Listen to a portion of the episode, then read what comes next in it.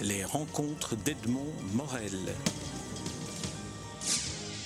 Miles Simon, je suis très heureux de, vous retrouver à l'occasion de la publication de votre dernier livre en date, un, un, roman graphique, Le Dahlia Noir, inspiré du fameux Dahlia Noir de James Elroy, que vous co-signez avec Matt au scénario et euh, David Fincher. David Fincher, d'ailleurs, dont j'aimerais qu'on démarre, peut-être vous nous disiez quelques mots à son propos, parce qu'il avait un projet de film. Il, avait, il avait fait un premier découpage, euh, un traitement, si on veut, euh, du, roman pour en faire un long métrage, un très long métrage d'ailleurs, parce qu'il devait faire trois heures, avec Tom Cruise qui avait donné son accord, et c'est Da Palma qui a eu le, contrat. Donc voilà, il y avait ce texte, cette, euh, cette, version du roman euh, qui, euh, qui, a servi en partie à Mats pour l'inspiration, pour son scénario à lui. C'est-à-dire que Fincher et Mats avaient un projet commun et c'était l'occasion pour eux de parler de ça. Et c'est là où, où Fincher a, dévoilé donc ce, travail qu'il avait fait. Ça, a eu un impact on va dire, indirect sur notre album, puisque ce qui ressort de cette rencontre entre Mats et Fincher, c'est quelques principes de base, le, découpage notamment, avec ce choix de, des trois strips, euh, l'idée de consolider la séquence mexicaine en une seule euh, partie du, roman, euh, de l'album. pas mal de, choix au niveau des personnages parce qu'il fallait écrémer on va dire, euh, pas mal de, gens euh, passionnants, c'est toujours difficile. Mais ça permet, je pense, quand même dans le scénario de Matt, à arriver à un album qui est très cohérent, où on n'a pas conscience qu'il manque quelque chose, c'est ça qui est important, où tous les éléments clés, essentiels du roman sont là. Alors, je, vous posais la question à propos de David Fincher et de ce, et de ce film, de projet de film de trois heures, parce que ça pose quand même la question de l'adaptation d'une œuvre aussi, aussi dense que ce roman de James Ellroy dans ce qui devient une autre, euh, un, autre, un autre objet, un autre, un autre projet, qui est celui de la bande dessinée ou du roman graphique. Comment c'est. Est-ce que vous, de votre point de vue, vous avez perçu ce, ce passage, cette transition? Du roman jusqu'au. Du roman, c'est alors... des personnages, des lieux, vers une, interprétation graphique en quelque sorte. Voilà.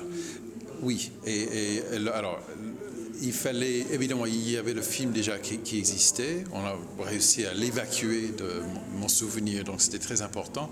Je ne voulais pas avoir cette, euh, ce gène quelque part, parce que ce qu'il fallait, à mon avis, faire de ce roman en l'adaptant, c'était de vraiment avoir une incarnation graphique qui n'était ni le film ni le roman, mais quelque chose de très unique, quelque chose de différent, qui racontait l'histoire d'une façon tout à fait différente, tout en restant fidèle au roman. C'était très important et c'était une des choses euh, sur, lesquelles James Elroy a, tenu à ce qu'on fasse vraiment euh, son roman.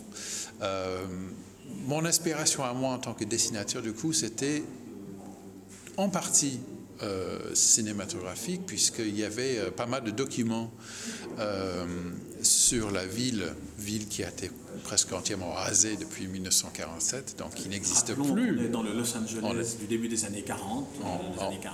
On, est, en fait, c'est juste après la guerre, c'est en 47, et, c'était la fin justement d'une époque où Los Angeles avait un peu fleuri sous le cinéma, sous pas mal de choses, et qui était en train de vivre une transformation vers autre chose. Donc c'est une ville qu'il fallait retrouver à travers les documents, euh, qui étaient parfois des films, parfois des documents de l'époque, des, photos de la police, des photos de, des faits divers. Tout ça m'a servi à, nourrir euh, quelque chose qui est devenu notre album. Maintenant, euh, évidemment, il faut toujours s'inspirer de ces choses-là tout en gardant un, certain recul par rapport à ça. Il ne fallait pas euh, que ça alourdisse non plus les images, mais je voulais un, album documenté pour la simple raison que les romans d'Elroy le sont. Euh, il structure toujours ses récits avec énormément d'apports de, euh, des, choses euh, vécues personnellement pour certains romans, euh, d'autres des expériences directes ou indirectes dans la ville, mais il y a toujours cette sorte d'exosquelette de, non-fiction dans sa fiction. et, pour moi, donc, il fallait se servir parfois de toutes ces ressources diverses et variées pour arriver à quelque chose qui, était unique, qui, était vraiment un, roman graphique, si on veut, euh, bon, dessiné si certains préfèrent, mais qui, qui est, qui, qui, qui n'est pas une, une sorte de, de, de storyboard du film qu'on aurait pu tourner. Ça aurait été dommage de le faire comme ça.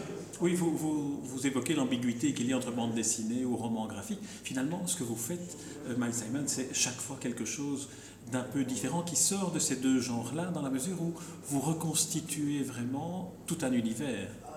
Et, c'est le grand plaisir pour moi. J'avoue que c'est ce qui me plaît le plus. C'est d'imaginer un monde, euh, bon, pas basé sur un monde réel, certes, mais où on va pouvoir créer et inventer infiniment de, possibilités. Euh, je, vais en profiter pour euh, jeter des fleurs à mon scénariste Matt qui m'a donné un scénario déjà magistral, très précis, mais euh, malgré cette précision, qui était entièrement ouverte à, mon interprétation. Il y a énormément de place pour moi en tant que dessinateur de, faire quasiment ce que je voulais, les, tant que les, répliques et l'aspect général était, était, respecté. Donc j'ai pu euh, naviguer très très euh, confortablement, on va dire, euh, dans une structure qui était pourtant très rigoureuse. Et, d'où vient cela, à votre avis, cette sensation que, que votre place vous était laissée? Je crois que c'est le magie de toute bonne tout bon partenariat. et Matt est un grand professionnel. Il, il, chacun sait où commence le travail, son travail, où il s'arrête, et, où l'autre doit prendre le relais. C'est ça, c'est très important. C'est pas toujours le cas. On, a parfois des scénarios où les choses sont dictées d'une façon un petit peu euh, qui vont trop loin et l'intention est bonne, mais le résultat ne l'est pas. Euh, et on se sent toujours un peu étriqué euh, dans ces manœuvres-là. Mais le, avec Matt, c'est que ce soit sur Nuit de Fureur ou sur cet album-là, il y a une très grande aise. Euh, je, suis toujours très confortable en travaillant avec lui. C'est un grand plaisir. Alors, avant de, revenir à votre part, à vous de travail, puisqu'on a cité, on a cité Matt, on a cité Fincher, j'aimerais qu'on évoque un peu James Ellroy, parce que d'une certaine manière, il a donné son accord sur cette adaptation, et on sait que c'est un personnage difficile d'une certaine manière. Alors, on m'avait déjà prévenu longtemps à l'avance, attention, euh, nous allons déchaîner avec James Ellroy. Euh, euh, voilà, ça, peut, ça peut aller dans tous les sens, on ne sait jamais. donc on s'attendait un petit peu au pire et c'était absolument parfait. on sentait qu'il était à la fois alors qu'il avait hésité longuement avant de nous confier le projet, enfin de, se lancer sur une adaptation d'un de, ses romans. À ce moment-là, il avait déjà lu le scénario? Il, avait, déjà vu les dessins Il avait, lu le scénario, il avait adoré. Il avait vu nos dessins parce que c'est, euh, je suis très, fier d'ailleurs, c'est euh, en, lui montrant Nuit de Fureur que François Guérif a réussi à la persuader. Euh, que bon, on pouvait le faire bien, on, allait forcément faire tout ce qu'on pouvait pour le réussir, et, que ça valait le coup d'essayer. Et, avec ça, euh, il, était, il était convaincu. Donc nous nous sommes rencontrés avec déjà un certain nombre d'étapes franchies. Euh, il était très très volontaire, il nous soutenait, ça se sentait. Euh, il était prêt à nous donner euh, de l'aide s'il nous manquait des renseignements. Il était disponible et en même temps, et c'est aussi quelque chose que j'ai apprécié, euh, il était à l'aise une fois un certain nombre de choses déterminées, les, personnages par exemple. Il voulait un droit de regard sur les personnages. Il voulait savoir qu'il pouvait arrêter le projet à tout moment si ça ne le convenait pas. Et il voulait un regard sur la couverture. Et à part ça, il nous a laissé travailler.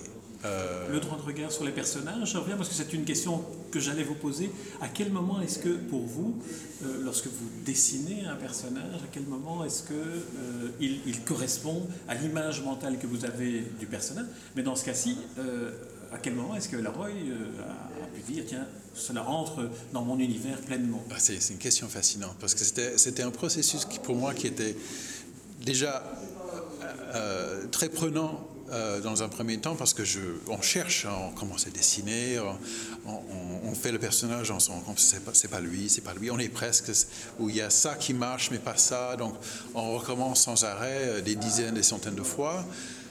Et quand on arrive au bon personnage, c'est presque comme si on le reconnaissait. Il était toujours là, c'était une évidence, et on n'arrivait pas à l'avoir, et enfin on l'a. Et depuis, j'ai l'impression de connaître ces personnages comme si c'était quelqu'un de, réel. Euh, tous les personnages, je parlais dans, là de Bucky, euh, mais Lee, euh, Kay, Madeleine, on, finit par les connaître. tant à, la fin, quand il fallait pour la promo reprendre les personnages, j'avais pas besoin de regarder l'album, ils étaient déjà là. Euh, et donc, euh, par contre, j'ai été gêné par une chose qui était, j'avais l'impression, et c'est sûrement l'influence du cinéma, m'avait un peu poussé à les embellir un peu. Et, je sentais que c'était pas ça peut-être qu'il fallait faire, mais bon, je, voulais, j'étais inquiet qu'elle aurait euh, et cette volonté-là, et j'étais très très content d'avoir le retour d'Elroy pour dire ils sont trop beaux. Mais contrairement aux, cinéastes, vous, vous avez une caméra d'une mobilité infinie et des possibilités d'éclairage infinies aussi, dont, vous jouez beaucoup avec ces personnages. Énormément, oui. Il faut, il faut en plus des personnages qui se transforment le long du, livre et qui deviennent de plus en plus, euh, pour certains, euh, intenses, hagards. Euh, dans le cas de Lee, Bucky qui lui-même part sur une dérive, donc ils, ils deviennent un autre personnage euh, à la fin qu'au début. Il y a Madeleine qui se transforme dans le regard de Bucky en petit short. Donc il, fallait des personnages avec des, un point de départ qui pouvait déjà aller jusqu'au bout de là où ils doivent aller. Donc tout doit être contenu dans le concept de base du personnage. Euh, donc oui, c'était un, défi absolu. En plus, oui, de les faire vivre dans l'espace, c'est toujours quelque chose de, très prenant, euh, très, très, euh, que j'adore, un travail que j'adore et que j'aime de plus en plus. Et alors, pour vous, Miles Simon, quelle a été la, la, la, vision que vous avez eue de, ce roman euh, de Dahlia Noir après y avoir consacré autant de... un an, je crois Deux ans Deux ans, deux ans sur, cette personne. Alors, est-ce est qu'à un moment donné, on en a une perception nouvelle? Est-ce qu'on découvre d'autres euh, d'autres éléments auxquels une première lecture ne donnerait pas à penser? Je, pense qu'il y a toujours, enfin on peut dire en principe qu'il y a un, nombre, un numéro infini de, de lectures possibles d'un roman. Là, j'ai donné, euh, donné la mienne. Euh, c'est marrant, on se rend compte presque à la fin si c'est réussi ou pas. Là, je pense que je ne pourrais pas changer quoi que ce soit, j'ai tellement investi euh, tout ce que j'avais dans ce, dans ce projet pendant une longue période que j'ai l'impression d'avoir créé l'album que je voulais. Et je ne vois pas ce que j'aurais pu changer à ce stade, euh, ni ce que j'aurais pu changer d'une façon générale, puisque c'était vraiment le, fruit d'une longue recherche personnelle, professionnelle, une réflexion sur une histoire qui me passionne, sur un lieu que j'aime beaucoup, qui me fascine, euh, sur une époque qui me convient euh, parfaitement. Donc tous les éléments étaient là. Pour, pour, réussir le projet, il fallait juste le réussir. Et, quand j'ai tenu le livre pour la première fois la semaine dernière, et c'est vraiment à ce moment-là qu'on se rend compte si, le, si, le, si le défi a, a fonctionné et j'étais très satisfait du résultat. Je, dois dire, j'étais ravi. C'est un ravissement que nous partageons. J'étais ravi, pas seulement soulagé, mais ravi. Non, tout à fait, tout à fait. Alors, une dernière question, une dernière interrogation sur les lieux, puisque vous évoquez les lieux. La dernière fois que nous étions vus, ou l'avant-dernière fois, c'était à propos d'un guide dont vous aviez illustré, le guide de New York. Vous aviez illustré finalement une ville, vous aviez réinterprété une ville à votre façon. J'ai le sentiment que, comme pour Elroy et comme pour vous, la ville a une sorte de dimension de personnage à part entière. Elle n'est pas seulement le cadre, elle est aussi un intervenant. Elle, est tout à fait euh, un personnage à part entière dans, le livre, c'est tout à fait juste. Euh, et il fallait que ça se sente euh, à tout moment. Dans le scénario, Matt en parle et il m'a laissé la place d'interpréter la ville à, ma façon. On connaît tous les deux la ville, on a vécu tous les deux, et donc il y a une sorte de familiarité personnelle avec le lieu, mais même si elle a changé beaucoup, il reste quand même la lumière, qui, qu'on ne retrouve nulle part ailleurs. Chaque ville a sa lumière. Bah, celle de Los Angeles est, assez particulière. Il y, a, une brutalité qui convient au roman, euh, une brutalité à cette lumière qu'il fallait absolument capter. Euh, chose que le film n'a pas fait euh, malheureusement parce qu'il n'est pas été tourné sur place, ce qui est vraiment dommage, je trouve. Mais je dois vous avouer que je ne garde du film que le souvenir de l'affiche. Oui. Donc j'ai un peu comme bah, refoulé. Pour, moi, c'est à peu près ça aussi. euh, et, euh, On parlait de la ville. Donc mais la ville, cette lumière particulière de la ville. Il y a cette lumière particulière de la ville. C'est une ville qui est en train de se transformer pendant le roman. Et il en parle très bien. Elle en très peu de choses, il en parle euh, très bien en évoquant le, le fait que l'enseigne Hollywood est en train d'être tronquée de ses quatre dernières euh, lettres pour devenir l'enseigne Hollywood qu'on connaît avant, c'était Hollywoodland.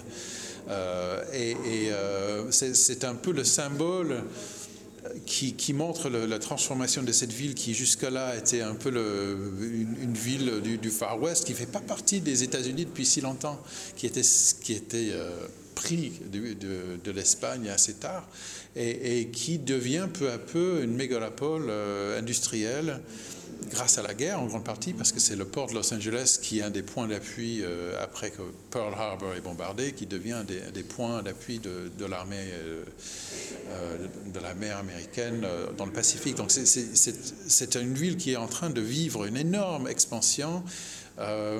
tous ces gens qui viennent aussi à, Hollywood pour, pour, faire carrière, pour devenir des stars, bah, on connaît malheureusement le, sort de la plupart qui sont broyés par cette machine totalement impitoyable.